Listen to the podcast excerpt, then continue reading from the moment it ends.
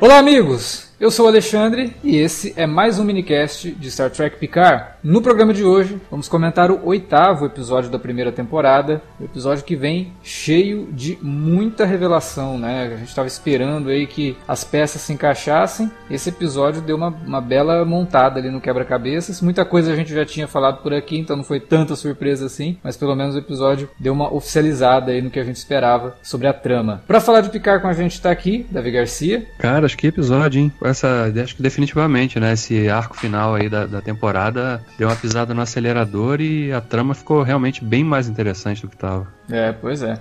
Também para falar de Picard tá aqui, Felipe Pereira. É, né? Tamo, tamo aí cheio de hologramas de nós mesmos. Vou, quem dera, né? Cara, é. acho que essa é a única invenção que eu queria que fizessem realmente, cara. Eu precisava de uns 10 meus. Ou pelo menos. Tô... Se bem que 5 já tava bom, cara, que era um para cada dia útil da semana. Ah. bom, vamos falar de Star Trek Picard então, logo depois da vinhetinha. A gente já volta.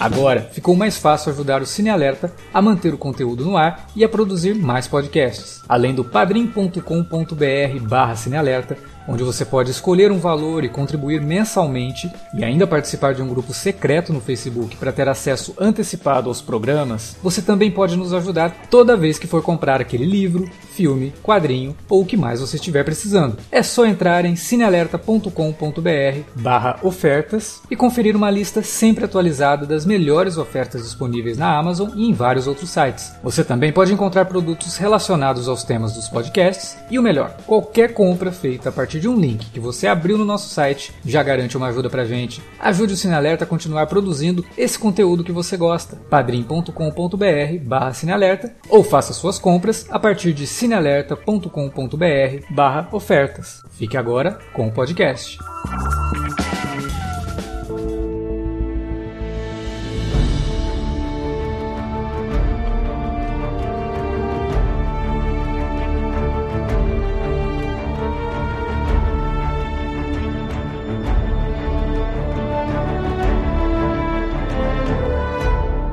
O episódio já começa de novo, claro, né, porque já é de praxe da série, com uma espécie de flashback mostrando as origens da Zatvash, a origem disso, da onde que veio, né? E também um pouco sobre a Commodore O, que é revelado realmente o porquê dela ter o poder, poder, habilidade vulcana do Mind Meld, né? Do, a união de mentes ali, que é porque ela é metade vulcana, metade romulana, né? E aí ela explica toda a questão lá da busca pelo é, sistema solar formado por oito, oito estrelas é, e o lance da mensagem que é descoberta num planeta lá, que ela fala que é no, no início, né, os ancestrais dos romulanos, que provavelmente os, os ancestrais dos vulcanos também, receberam essa mensagem nesse planeta aí, que falava que toda tentativa de criação de vida artificial deveria ser é, impedida porque isso causaria a destruição da vida como se conhece, né?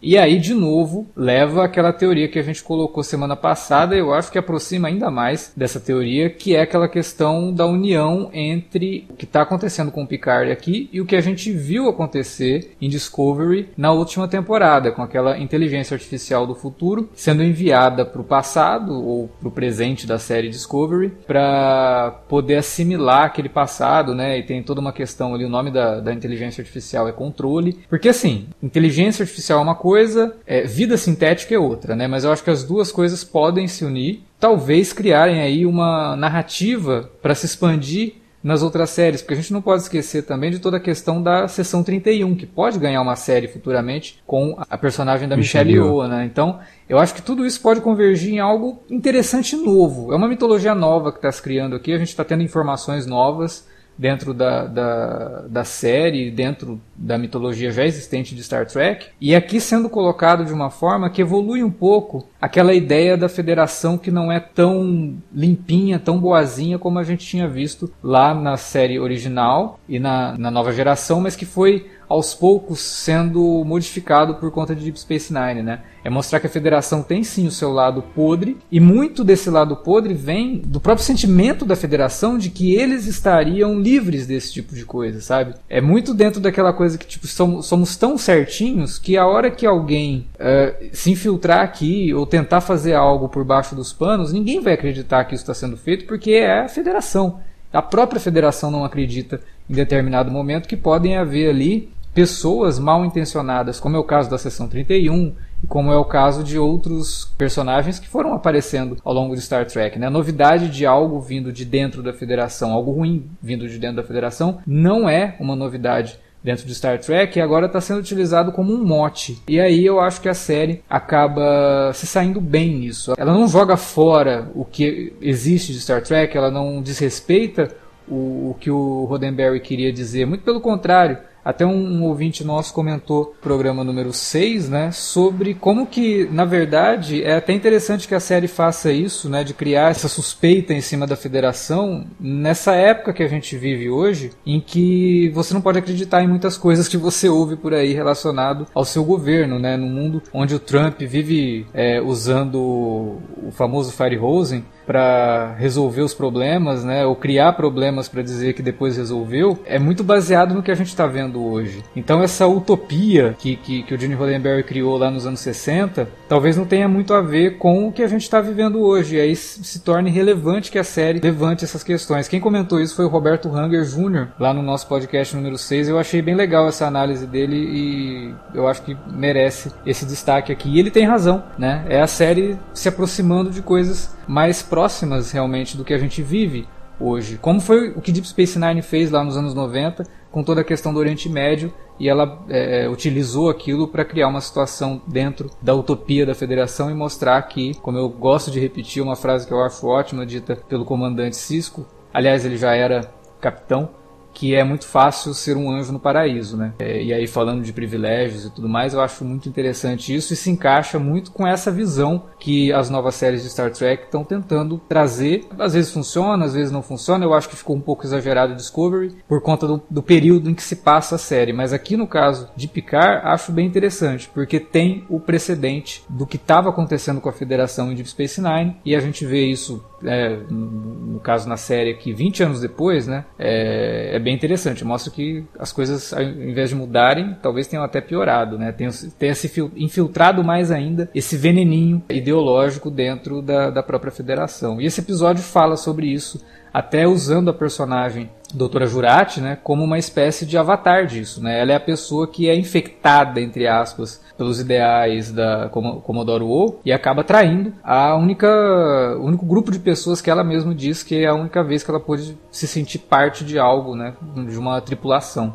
Então, eu acho que a série consegue lidar com certos temas de forma bastante elegante até e importante para o mundo que a gente vive hoje e também importante para atualizar Star Trek para uma nova audiência, né, para um novo público. Cara, eu entendo o que você está falando, Alex, mas não sei se é porque eu assisti Deep Space Nine há um bom tempo, né? Eu não, não, não vi quando passava na TV o nome de a nova emissão, fui ver um tempo depois. Até hoje não consegui colocar ela totalmente em dia, tem, tem vários pedaços que eu, algumas temporadas que eu não vi, para falar a verdade, mas essa sensação que você diz que tem é, de, de, evolução da trama, pelo menos para mim, é, ficou, ficou um pouco perdida. Né? Eu, obviamente, tenho um pouco de dívida com, com Star Trek, porque é uma das minhas franquias preferidas, né? E eu realmente tenho que, que, que colocar em dia, e imagino que para alguns fãs isso seja algo recompensador, de certa forma, como o Picard está lidando, né? Mas considerando que é uma série que lida principalmente com, com o cânone da nova geração, com o personagem do, do Jean-Luc Picard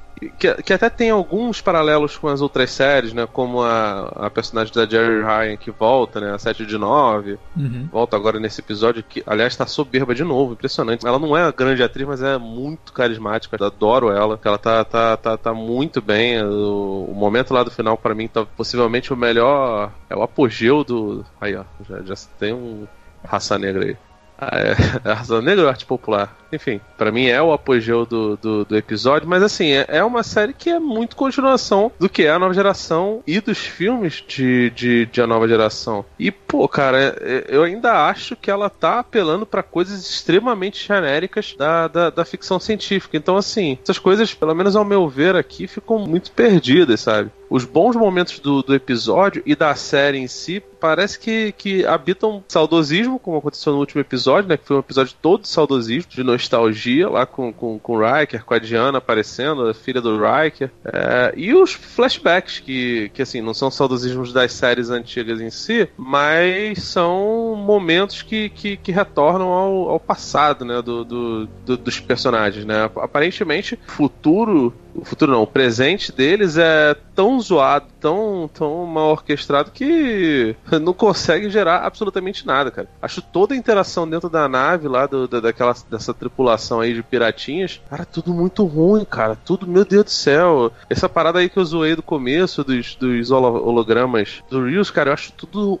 péssimo, cara. Eu acho, meu Deus do céu. É, o, o, o, lance deles usarem o, a, demonstração visual de que eles são hologramas através de um, de um uploadzinho no olho e toda aquela, aquela tentativa de resgate lá da, da. Esqueci o nome da personagem, a, a Raf, né? Uhum. Cara, eu acho isso tudo muito, muito, muito triste, cara. Muito ruim, muito mal explorado. O próprio Picard também tá, tá mega relegado, assim, sabe? Tá, tá, tá mega de lado. Eu não quero que ele seja o foco 80% da trama, sabe? Mas, pô, cara, sei lá.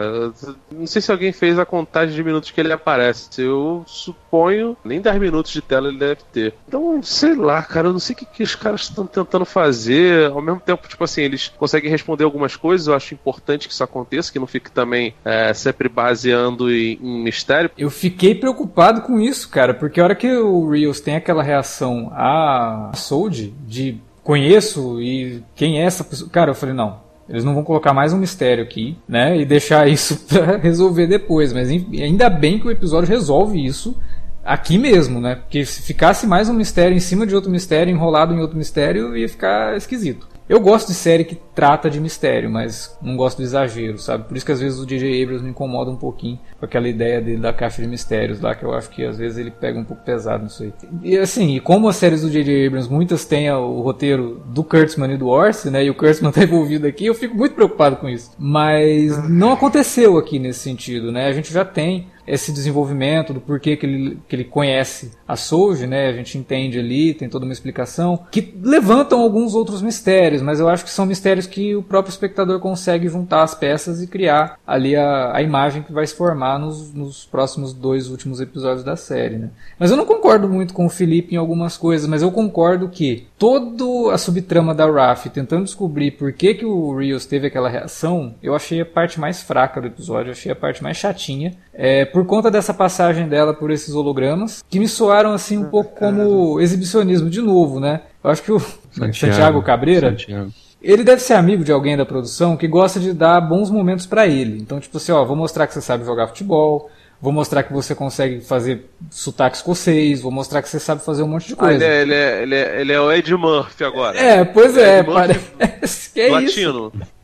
Porque... Chatíssimo, cara. Porque é muito Nossa. chato e não resolve nada. Só resolve quando ela encontra com o cara. E, tipo, pra mim era muito mais interessante criar uma conexão com esse personagem em um momento que ela conversa só com ele, né? Pra, pra tirar essa muletinha de ter que ficar um personagem falando uma coisa, passando para outro, passando para outro. Ah, vamos fazer aqui uma brincadeirinha com o engenheiro ser escocês para fazer uma referência a Star Trek original. Ah, é bobagem, sabe? É, é desnecessário e é bobo mesmo, assim, porque acaba soando dispositivo demais, porque eles não conseguem contar sem o personagem ter que dizer tudo. Era muito melhor ter feito um flashback, então. Preferiria muito mais um flashback disso do que ter que ouvir o personagem contar aquilo várias vezes. Esse pedaço da trama me incomodou, mas do resto, o que ele falou, o Felipe falou, por exemplo, ah, do Picard não aparecer tanto, não me incomoda porque o foco nesse momento da história é muito mais na Soulja mesmo, porque ela está se redescobrindo. Tinham que resolver toda a questão da Jurati ali.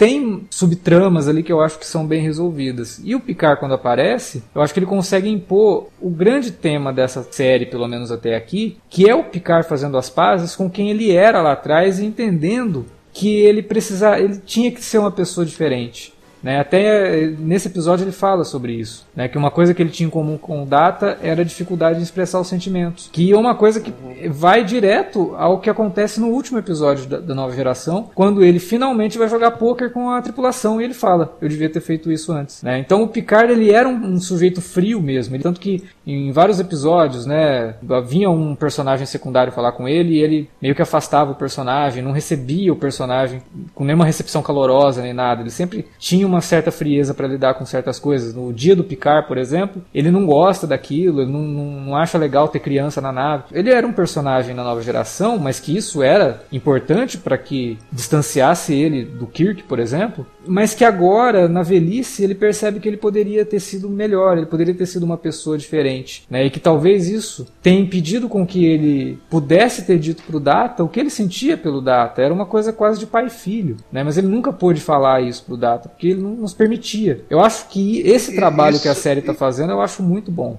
Não, isso é indiscutivelmente muito bom. Tem até um, um livro do, do, falecido Fernando Gabeira, chama O Crepúsculo do Macho, que lida muito bem com isso, porque falecido eu digo porque, enfim, esse cara traiu totalmente qualquer vestígio de humanidade, vou nem dizer, né, em termos políticos. Mas assim, é, e o Crepúsculo do Macho lida muito com isso. O Picard, ele, ele é um, um homem do século 24 mas, obviamente, como Star Trek sempre, Jornada sempre foi uma série de fazer paralelos, por mais que o Gene Roddenberry detestasse falar sobre isso, ele sempre fez paralelos com a atualidade. Picard, ele é o típico homem dos anos 80, 90, que é o cara turrão, sabe? Vamos lembrar que 80, 90 era a época que os brucutus faziam muito sucesso nos cinemas. Então, tipo assim, a, a construção do personagem é uma crítica a tudo isso, porque você percebe que ele é um sujeito sensível que tem essa casca grossa pra fora e, e essa necessidade de ser um macho alfa, o sujeito que domina tudo, apesar dele não ser exatamente o herói de ação. Ele falava lá pro o Riker era o, o número um, né? O, o, imediato fazia a maior parte dos, dos movimentos de ação, mas o Picard vivia se metendo em coisas, vivia se metendo em confusão. Então, assim, diferente do que, que era o herói clássico, sabe? Total, o, o 100% era clássico, eu não lembro classificações do, do de, de, RPG, talvez ele fosse Lawful Good. É, o, o Picard ele era um sujeito que ele transparecia ser uma coisa, mas por dentro é, era outra, sabe? Ele sempre foi um personagem é, de muitas camadas. E eu acho ótimo que Star Trek Picard esteja lidando com essas coisas agora. Mas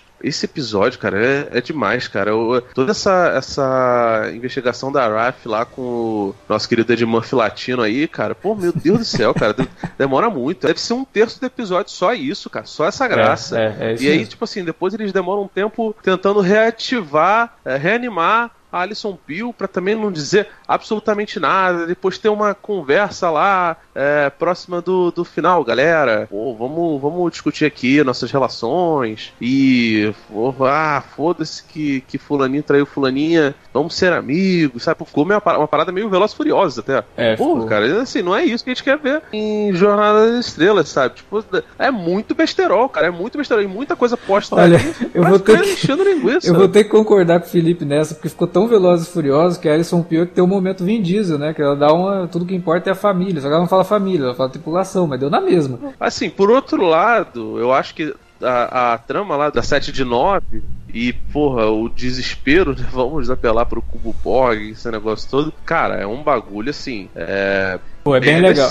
É legal até por conta daquele negócio dela fazer conexão com os Borg e a personagem lá da a irmã do Narek, que eu esqueci o nome dela, uhum. ela soltar os Borgs no espaço. Então, tipo, a 7 de 9 venciou os Borgs morrendo todos, cara. É um negócio pesado pra caramba e além disso, ela tá meio ali que conectada com a rainha, né? Porque no momento que ela vai antes dela é. desconectar, ela fala: "A Anika tem coisas para fazer ainda". Me dá a impressão que não é a 7 de 9 que tá falando ali, é a, é a rainha Borg mesmo, sabe? Tipo, a consciência da rainha. Não, tá é, é a rainha. É, claramente é. ela, tipo assim, tá usando a tá usando a 7 de 9 como, como avatar, e eu até acredito que eles vão retornar isso daí. Ótimo, essa parte é legal, porque tem alguma cisão, tem algum evento acontecendo, porque o resto é tudo camelo mastigando grama na frente da câmera, irmão. E, só que ainda assim, tipo assim, é, é fruto do. O, o, episódio começa com um flashback da personagem é, vilanesca que parece retirada de um desenho da Hanna-Barbera. Eu adoro a Hanna-Barbera. Pra desenhos da Hanna-Barbera, não pra ver em Star Trek picar, cara. Sacou? Meu Deus do céu, a, essa, essa Romulana aí, cara, só faltou ela ter um cachorro que ri. Ela é um tique vigarista, cara. Então não tem um bigode. Eu também não gosto muito disso, cara, porque você vê que uma das coisas que a gente até falou semana passada que funcionam nela é ela achar que tá fazendo a coisa certa, sabe? Um bom vilão, para você é, é, comprar a ideia do vilão, a ideia de que aquele cara é o vilão, não é a, a, o quão mal ele é, mas é o quanto às vezes ele acredita naquilo que ele está fazendo. Lex Luthor é um vilão ótimo para exemplificar isso. Na cabeça dele, o Superman é o vilão, não ele.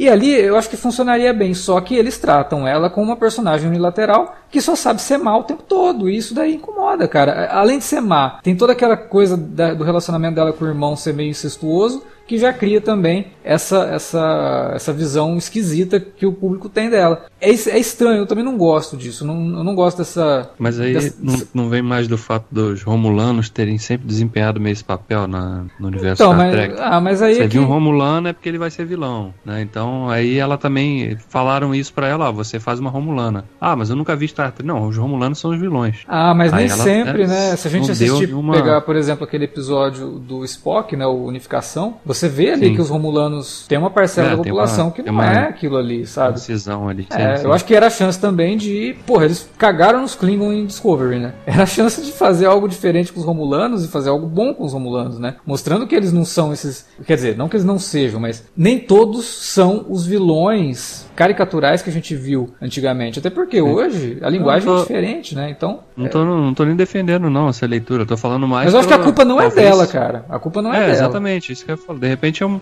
é um problema do roteiro e do É, diretor é. que não consegue. é, então, vamos fazer o seguinte: você tem que ser uma vilã, mas uma vilã que fuja da caricatura, que tem, tem que ter alguma camada, tem que ter algum conflito diferente, alguma motivação que contextualize por que, que ela tá fazendo isso. Não simplesmente agora eu vou te matar. É, tudo Porque, ela né, quer resolver tá desse jeito, aí não tem jeito, cara. Como é que você vai encarar isso como uma personagem incrível, uma personagem que você po- possa se conectar, mesmo que você não concorde com as atitudes dela ou com o que ela faz pra chegar nos objetivos, mas seria interessante se a gente tivesse um vilão que você fala, opa, não, peraí, é, dá pra entender o que ela tá fazendo. E o discurso dela você até para e pensa, não, ela acredita que realmente tem que destruir lá por conta de tudo. E o Picard tem um discurso bacana nesse episódio, né?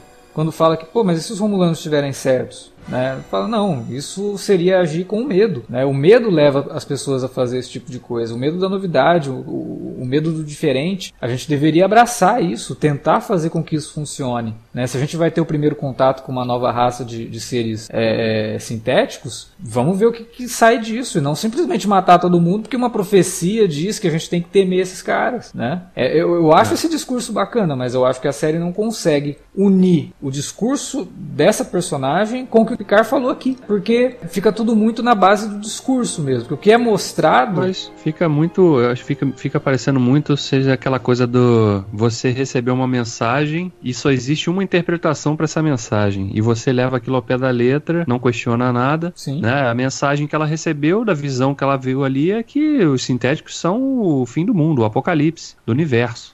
Então, né, não. Mas quem deixou essa mensagem aqui? Qual seria a intenção da pessoa ou da raça, ou seja lá o que for, uma inteligência é, artificial que veio do futuro, jogou, que, viajou pro passado para deixar essa mensagem? Qual é a intenção? Não, não existe esse tipo de questionamento, né? Exatamente. Então ela realmente só abraça a porção vilanesca da coisa de temos que fazer tudo para eliminar essa ameaça e quem entrar no nosso caminho morre. né? Então vou fazer tudo o que tiver que fazer para garantir que aquela, que aquela visão não se não se confirme, né? não se realize. É. Mas, mas tem isso, né? Eu- essa- de tudo que vocês falaram aí, né? e eu gostei, eu acho que eu gostei mais do episódio do que vocês. Eu concordo que teve, teve umas. eh, São, são, são várias vírgulas no episódio, principalmente de fato com essas múltiplas aparições dos hologramas. Tem um efeito legal de mostrar, olha, é uma tecnologia e tal, né? Que está ali presente no dia a dia. A nave do cara não tem tripulação grande, então, teoricamente, faz sentido ele ter mais hologramas desempenhando papéis diferentes. Ok, mas de fato, eu acho que eles dedicam muito tempo pra mostrar isso, né? E a gente já tinha tido essa, essa noção de que a, que a nave funcionava assim. Mas pelo menos também eles mostraram que são cinco, né? E são só esses, né? Não tem mais. Até porque a gente tá indo pro final da temporada, né? Acho que não dá mais tempo pra ficar perdendo com essas distrações assim. Mas tirando isso, acho que todo apesar dessas vírgulas, ela também deu espaço para que a gente visse os momentos do Picard com a Soji com que esses momentos tivessem mais peso. Porque as conversas que ele tem com ela ali, quando eles estão comendo, até os momentos de silêncio mesmo entre eles ali. E você vê que o reflexo dela pro que ela representa do Deira na memória do Picard é muito forte. E nesse sentido ele consegue revisitar, como Alex falou lá na abertura, ele consegue revisitar quem ele era quando ele era lá o capitão da, da Enterprise e tal. E tinha o Deira ali do lado dele, o Data, né? Porque senão o Felipe me xinga o Data do lado dele ali o tempo todo. É, e ele jamais conseguiu realmente demonstrar. Claro, embora sempre tivesse deixado claro o respeito que ele tinha pelo Data, ele nunca conseguiu demonstrar o afeto que ele tinha, não só pelo Data, mas por todos ali, né? Sim. Pelo Hiker, né? Pela, pela Diana, pela doutora, né? Todo mundo, né? Era sempre, claro, aquela relação de pai que quer fazer tudo para proteger os, os, filhos, mas ao mesmo tempo tem um certo distanciamento e que só é reduzido realmente quando a série termina e a gente vê um pouquinho mais disso nos filmes, né? É, mas aqui ele tá tendo a chance de revisitar isso, né? De fazer uma espécie de reconciliação com quem ele era e com quem ele quer, com, com o tipo de legado talvez que ele queira deixar, né? Sim. E a personagem dela sendo realmente um, aparentemente, né, sendo um fruto direto do, do Deira ali, de alguma maneira, é, na tecnologia ou na forma que foi é, produzida, é, isso permite com que ele faça essa autoanálise, né? E, e possa e no, e no, processo ele também consegue é, mostrar para essa vida sintética que é possível ter sim essas ligações. Você pode sim embora tenha uma programação ali e tal nela, né, teoricamente, ela consegue ter sensações, né? Ter experiências que são genuínas e não simplesmente 100% programadas. É, e é muito interessante, né? Tem uma, tem uma hora que ela fala, não sei se eu gosto disso aqui de verdade ou se eu tô programada para gostar disso aqui. Então ele tem toda aquela discussão dele, né? ele tá lembrando, inclusive, que pô, o Data aprendeu muita coisa, ele fazia a gente rir pra caramba, exceto quando ele tava tentando fazer a gente rir, né?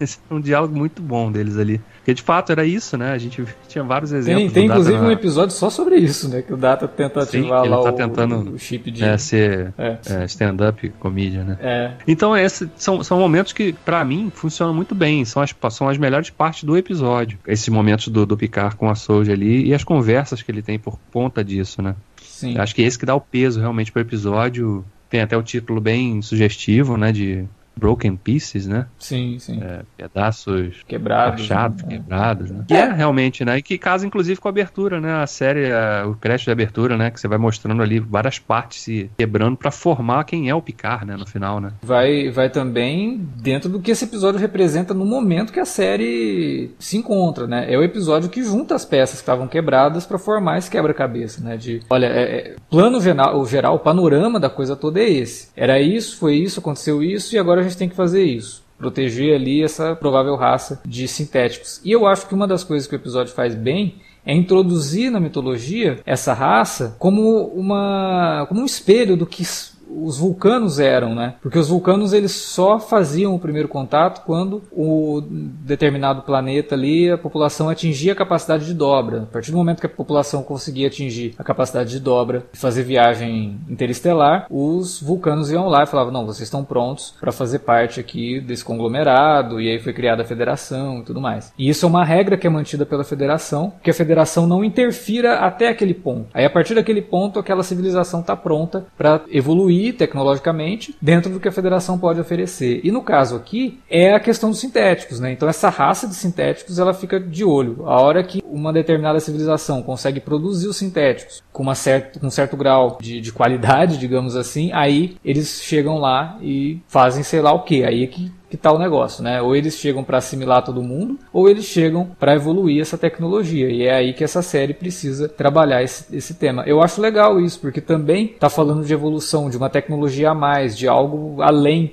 que a humanidade pode chegar. E como eu falei, acaba lembrando muito toda a última temporada de Battlestar Galactica, né? Não, não, não que eu concorde com o Felipe quando ele fala de trama genérica de ficção científica, porque Galáctica não tinha nada de genérico, era uma série com muita personalidade, inclusive mais personalidade que muito derivado de Star Trek, como Enterprise e Discovery, por exemplo.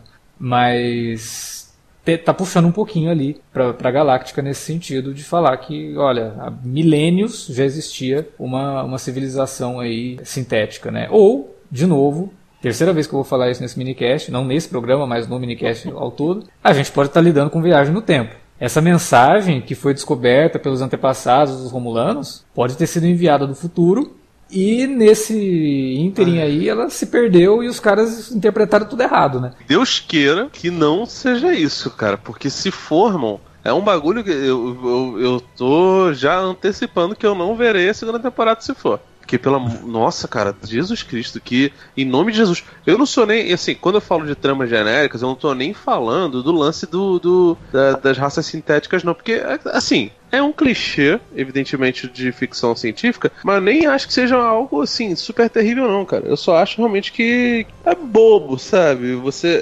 assim, você pode fazer coisas legais com isso e não é uma exclusividade de Battlestar Galáctica, né, cara? A gente vê isso em mil séries, inclusive dos anos 90 e, e, e 2000 e dos anos 80. Exterminador já trata disso, Matrix, assim, não, não, não de uma maneira tão complexa quanto a gente pode estar vendo, que a gente não sabe exatamente o que que tá, com o que, que a gente está lidando agora em Picar, e pode ser algo profundo ou não, pode ser só algo chamativo, pode. Eu, que eu, se eu tivesse que chutar hoje, diria que é só isso. É polêmica pela polêmica, sabe? Mas não, pode ser que assim, essa primeira camada que ainda tá superficial é, seja realmente algo superficial e quando a gente for aprofundar, a gente vai ver mais coisas. Você, pode ser que a gente tá, que eu esteja me enganando pelo fato dos, dos episódios estarem muito modorrentos e muito, sabe, é, é porque Chato, dá, dá a impressão né? que todo episódio é o episódio de montar o tabuleiro de xadrez, sabe? Todo episódio parece que tá colocando as peças. E aí vai pra um lado. É, não, não, assim. Põe mais umas peças aqui. A real é que assim, os três últimos episódios foram muito melhores que todos os outros. Uhum. Só que, como é uma série que já tem oito episódios, onde metade deles é terrível, é muito ruim. Eu não tô, não tô conseguindo. Eu acho que vocês são muito otimistas, Davi, então, cara. É assim, é uma pessoa extremamente paciente, entendeu? Talvez eu esteja não, sabendo por... escrito que eu não, que eu não consigo. Ser... É porque, eu, é porque assim, eu tô vendo picar muito. Eu, eu vi, né? Vocês sabem, eu, eu fiz uma mega maratona de, da nova geração uns meses antes, principalmente no mês anterior da estreia do Picar. Então eu achei que, pô, Picar podia. Eles podiam muito bem seguir pelo caminho de fazer uma série só sobre nostalgia, né? Uhum. De trazer ali, cada episódio, trazer um personagem da série lá e tal, eles fazerem aquelas episódios de aventuras isoladas. E é legal como o Picard tá se arriscando também. Pode, pode terminar de uma forma ruim, pode ser que a resolução dessa introdução dessa raça nova, como elemento do, do universo Star Trek, seja uma porcaria. Mas acho que os caras estão tentando fazer uma coisa diferente, né? E acho que isso tem que ser louvado também. Porque seria muito mais cômodo e fácil e seguro para eles, para todos da produção, fazer um, um great, greatest hit só de, da, do Picard pra, pra explorar. É, e aí funcionaria só pra fã, né? Não funcionaria para novos, novos. Toda a série de, de jornada, por mais que seja acusada do contrário, acaba sendo isso, cara. Porque a nova geração levou muita pancada, na primeira temporada principalmente, por ter personagens muito diferentes da série clássica. E se você for ver, colocar elas em perspectiva depois que elas já acabaram e a nova geração já acabou, tem, tem que, mais de 20 anos já, o, o Alex? 26 anos, 26 anos. Pois é, já tem quase 30 anos. Caraca, você tá ficando velho mesmo, cara. Eu tô com 32, meu Deus. Já acabou tem muito tempo e você vê muitas características parecidas dos personagens, você vê que isso é até é uma crítica injusta. Se é que isso é uma crítica, né? Até Enterprise, que, pô, nossa, é a primeira Enterprise, não sei o que lá, pô, vai ser cheio de coisa. Ela só conseguiu começar a fazer paralelos com a série clássica nas duas últimas temporadas. E aí foi cancelada. Discovery também, tipo, ela tava tentando é, adicionar coisas novas, coisas tão novas que feriam o cânone, né, e atrapalhavam principalmente na, na questão da, das aparências dos, é, dos personagens, e depois começou a meter várias relações de personagens clássicos, sabe, coisas meio, meio, meio tolas, assim, e, enfim, ela também não, não, não fazia isso. Então, essa condição que você tá falando de picar Davi. É uma coisa que sempre aconteceu com, com, com Star Trek, sabe? Voyager é assim, é porque, Space não, mas Nine é, é, também. É porque, é porque as outras séries, as de, séries derivadas, elas eram derivadas mesmo, né? Não tinham. Tirando lá o fato do Worf hum. ter, ter migrado para Deep Space Nine, mas todas as outras eram séries realmente com elencos originais, né? E... É, a gente não pode esquecer uma coisa sobre as outras séries de Star Trek. A nova geração foi a primeira série de Star Trek depois de 20 anos, então ela tinha nas costas a responsabilidade de pegar um público novo, mas principalmente atrair aquele mais antigo. Então a primeira temporada ela é um rococó do que era a série original, depois é que ela conseguiu encontrar um... o rococó é maravilhoso, cara. Bom, Parabéns. Né? Eu nunca imaginei que a gente ia usar isso num podcast. Ah, eu tudo supero às vezes. É, depois que ela foi adquirindo personalidade e tudo mais. O que veio a seguir, Nova Missão, que é Deep Space Nine, Voyager e Enterprise, elas foram acontecendo com outras séries em andamento. Então, Deep Space Nine, quando começou, a nova geração ainda estava sendo exibida. Voyager, quando começou, a Deep Space Nine ainda estava sendo exibida. E Enterprise vinha logo depois do final de Voyager. Então, aquele público já estava formado. Então ela podia muito bem simplesmente ficar repetindo coisas. Deep Space Nine ousou fazer diferente e realmente de todas é a melhor. Voyager ficou muito no básico e não conseguiu sair do básico por cinco temporadas. Então, é, depois no final, realmente que ela consegue é, trabalhar uma trama um pouco diferente ali, com a entrada mais pesada dos Borg na trama da, da, geral da série. Mas eram séries que foram produzidas com o público já formado, então elas não buscavam sair muito daquilo. Picar agora, por mais que Discovery tenha surgido e já tenha criado ali um determinado público, mas ainda é muito pequeno. E Picard vinha com essa ideia de, assim como a nova geração, pegar o público mais antigo, mas principalmente trazer um público novo. Então ela não poderia simplesmente ficar repetindo as dinâmicas que a gente viu lá na nova geração. Ela tinha realmente que trazer novidade e ela está trazendo novidade pro personagem. Agora, eu concordo tanto com o Davi quanto com o Felipe. Eu acho que o Davi aponta as coisas certas que, que, que, a série faz e o Felipe consegue apontar as coisas erradas. Sim, a trama pode ser boa, mas a forma como tudo está sendo desenvolvido eu também acho um pouco genérica. Eu também acho que está longe de, de, de fazer jus ao que Star Trek criou, principalmente, e aqui eu cito de novo, Deep Space Nine. Deep Space Nine foi uma série muito à frente do tempo dela, porque nos anos 90 você fazer uma série em que a partir da, sei lá, metade da segunda temporada não dava para você perder um episódio, se você perdesse um episódio você perdia o fio da meada toda, era muito ousado. Não era muita série que fazia isso na época, principalmente série de 25 episódios. Isso é normal hoje. Hoje qualquer série aí pula de um, de um episódio para o outro, né, como se fosse uma novela. Não, uma, cê, uma trama alongada. Sem, sem falar que quem inaugurou esse lance de série de jornada não procedural foi a nova geração e foi meio com, com o carro andando, porque, sei lá, eu não lembro exatamente em que ponto a série começou a, largar completamente o lance de vamos fazer a sua casa da semana e vamos nos ater a, uma cronologia. Mas se eu não me engano, foi pouquíssimo antes de, de S9 estrear, sabe? O problema para mim é que tudo isso que você tá descrevendo, a gente chama aqui na minha terra de premissa boa, roteiro ruim. E os roteiros não estão sendo bons, cara. É, não, mas é, não, não, não eu concordo com você. Falar isso. Eu concordo com você. É eu acho que falha, falha muito na quantidade exagerada de exposição. Ao mesmo tempo que acerta em determinados pontos, porra, eu gostei Assim, concordo com o Davi. As cenas da Souji com o Picard gostei. Achei ótimas. A cena que ela fala para ele. E, e, é, cara, ele, o elenco ele... é ótimo, cara. O Patrick é. Sturge é ótimo. Essa menina que faz a Souji é boa. Até o Ed Murphy latino não ele é, é um bom. cara Não, ruim, ele é sabe? é bom. A menina que faz é a Raf é ótima. Alison Pill por, faz, fez 20 filmes sensacionais e os caras conseguem desperdiçar essa gente, botando papinho genérico, só faltou ter uma menina caindo no chão gritando não pra, pra causar emoção na gente, pelo amor de Deus, cara. É, é, eu acho que a série tem os pontos positivos, tem os negativos. Só que para mim, como espectador, os pontos positivos estão falando mais alto, porque ainda está me deixando curioso para ver onde vai dar isso. Eu acho que muito do que a gente está falando aqui, a gente só vai chegar numa conclusão mesmo quando chegar no último episódio da temporada e aí falar, porra, que jornada, hein? Ou falar, pô, legal essa jornada, foi, foi bacana, gostei de chegar até aqui. Foi meio eu, eu, atropelada, eu quero mas. muito que isso aconteça. Eu é, quero exatamente. muito que isso aconteça e que eu, que eu tenha sido enganado esse tempo todo por esses roteiros merda.